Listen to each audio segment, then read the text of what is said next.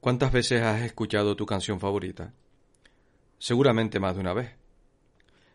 Y es que a través de los últimos descubrimientos en neuromarketing se ha demostrado que la música es una herramienta de despertar emociones demasiado importante. Es capaz de estimular de manera simultánea algunas de las regiones de nuestro cerebro. El marketing político emocional está de enhorabuena. Hoy, en este episodio 48 de este 23 de agosto caluroso y con, con tanta noticia alrededor de este COVID que no nos da tregua, vamos a hablar del poder de la música en el marketing político, en la política y en todo eso que llaman comunicación. Comenzamos.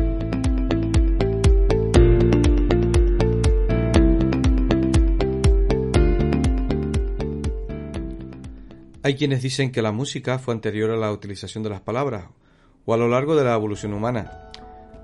La música en política no está presente, salvo en aquellas canciones a modo de himno de siglas y poco más. El comportamiento humano ante la música es sorprendente, de ahí ese refrán de, que la música amansa a las fieras. ¿Ya las fieras políticas? Pues también, no lo dudes.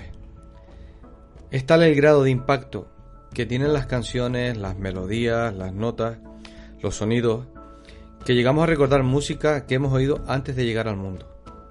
Cuando nos encontramos en el vientre materno, muchas de esas conocidas patadas pues vienen de ahí, de la relación humana ante lo que llega a nuestros oídos. Hablamos también de, ese impacto musical que, hoy por hoy se puede tener en la política hace unos años, en un estudio realizado en la Queen's University of Belfast, se dieron cuenta que aquellos recién nacidos en sus primeros días de vida, al escuchar las canciones de series de televisión que su madre había oído eh, y había visto durante el embarazo, se tranquilizaban y se relajaban. La música forma parte de nuestros estados de ánimo desde antes de nacer. Eh, ¿Quién no tiene una canción que nos alegra, no? Nos pone de buen humor o simplemente nos lleva al camino de la tristeza, del recuerdo. ¿Serías capaz de ver una película sin banda sonora o canciones durante el metraje de esta?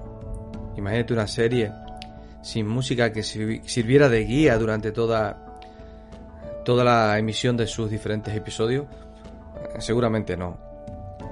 En la comunicación política y el marketing de atracción eh, hay que tener en cuenta la fuerza y la potencia que pueden tener una serie de mensajes acompañados de música.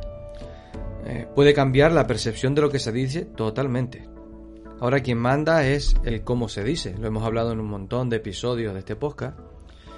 Además se producen muchas más endorfinas, las hormonas de la alegría, eh, que van produciendo esas sensaciones de felicidad y alegría al escuchar canciones o música, ¿no? El audiomarketing político es otra de las herramientas aún por explotar, más bien por empezar a emparejarlo con los argumentarios políticos y a la hora de utilizarlo en la publicación de contenido en los canales de comunicación. Pero claro, me pregunto, ¿qué música utilizar junto a nuestro mensaje político? Pues aquí se abre un universo musical enorme, música clásica, música pop, jazz, soul, latina, instrumental, pues la que te imaginas y mucho más. Nuestro corazón regula muy bien también las ondas musicales y la tipología de sonidos que le llegan. De ahí que cuando escuchamos la música, pues esta música que es muy animada, pues tendemos a alterar nuestro ritmo y ante esa ante música que de alguna forma es más lenta, más sosegada, pues procedamos de manera totalmente contraria. En la aplicación de, la música en la política, mmm, y en el campo del marketing político se pueden utilizar para conseguir múltiples objetivos. Asociar el mensaje a un producto, a una propuesta social, a una reivindicación popular, incluso para atacar a la competencia política. O sea, la música puede tener múltiples opciones.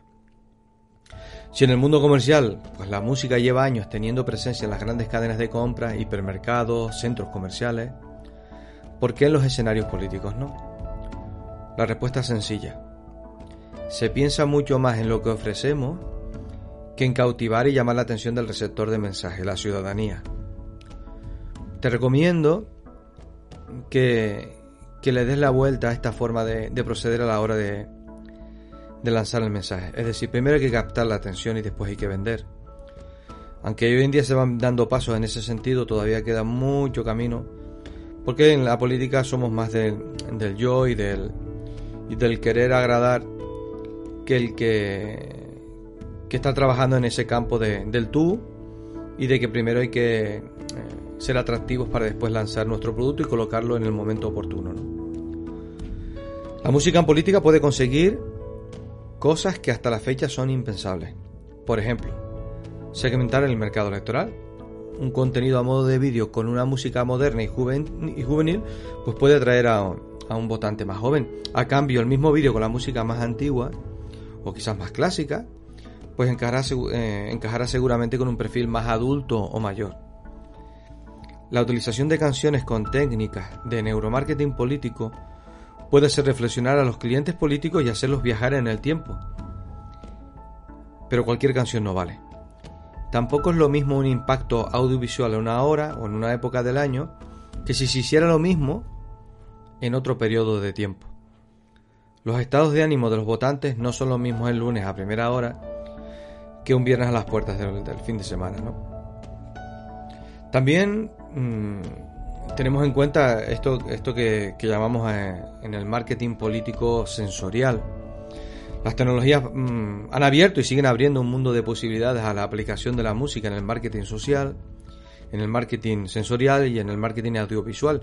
La política tiene que hacerse eco de esta arma tan poderosa cuanto antes.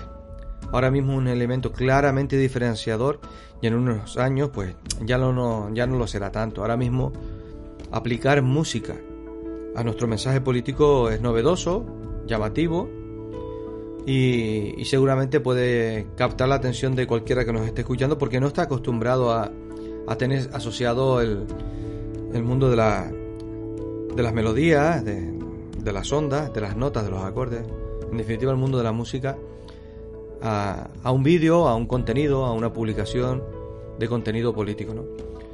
El oído se está convirtiendo en un factor muy importante a la hora de vender una marca política, esto no es nuevo, pero sí es verdad que los sonidos musicales conectan de una manera muy subliminal con el cliente político. Todo esto nos lleva a pensar que los partidos y los líderes deben tener en cuenta entre sus estrategias de marketing y el eh, marketing político y el marketing electoral la estrategia política musical. Esto conlleva elegir muy bien qué canción puede acompañar a nuestro elemento de comunicación, en qué momentos la música debe realzarse, si forma parte de una banda sonora eh, aplicada a un argumentario político. Y claro, mm, eh, después de un montón de estudios que se han hecho en, en este mundo de la aplicación de la música en el neuromarketing, se ha establecido que 8 son los segundos de tiempo promedio en que los votantes indecisos deciden su voto en un colegio electoral.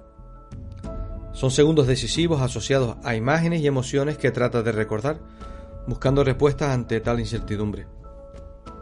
Aquí la música juega un papel determinante, una melodía, un input, los jingles, un recuerdo de un chasquido, cualquier elemento musical declinará, la balanza en favor de un candidato u otro. Es así de evidente. Como ya sabes, la decisión de voto se trabaja en dos niveles del cerebro, el racional y el emocional. Es en esta última ubicación donde la música tiene especial protagonismo. Se asocia perfectamente a esta región cerebral. La aplicación de la música de manera más contundente a las campañas políticas y a la presencia de los partidos ante las personas, ante las audiencias, cambiará más pronto que tarde tendencias de voto sobre todo en aquel que es indeciso y rebajará los índices de abstención electoral. Algún día veremos bandas sonoras aplicadas a historias políticas, esas canciones que avanzan a la fiera, sí, a las fieras políticas. Hasta aquí este podcast de hoy, un podcast que he querido pues grabar en, en este periodo de, de un poco de recatamiento y de recogida en, en, casa, estamos en vacaciones, periodo de vacaciones, aunque seguimos trabajando en, en esto de, la comunicación y el marketing político. Pero quería grabar un podcast para que en agosto al menos los, seguidores y fans de, de Políticas pues tuvieran algún contenido nuevo que pudieran apreciar y escuchar o aquellos que van llegando al, al podcast se encontraron con un contenido eh, actualizado. Por otro lado, eh, he creado el apartado de mecenas, un apartado con el que con una pequeña aportación pues vas a poder eh, disfrutar de contenidos exclusivos que iré subiendo a iBox y que poco a poco pues espero ir ampliando eh, con contenidos que puedan ser de, de, aplicación directa y muy prácticos en el mundo de la comunicación y el marketing político.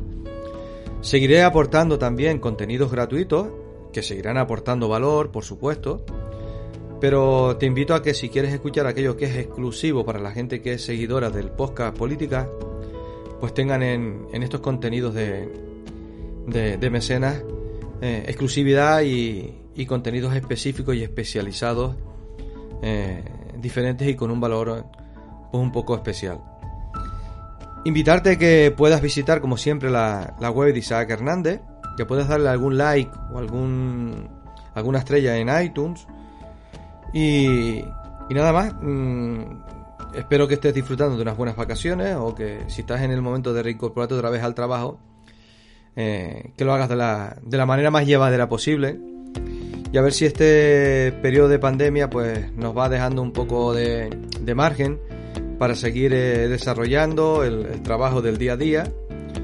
Aunque espero que, como se suele decir y, que yo también creo eh, plenamente, la salud mm, esté por encima de cualquier, de cualquier interés económico, social o, o de otro tipo.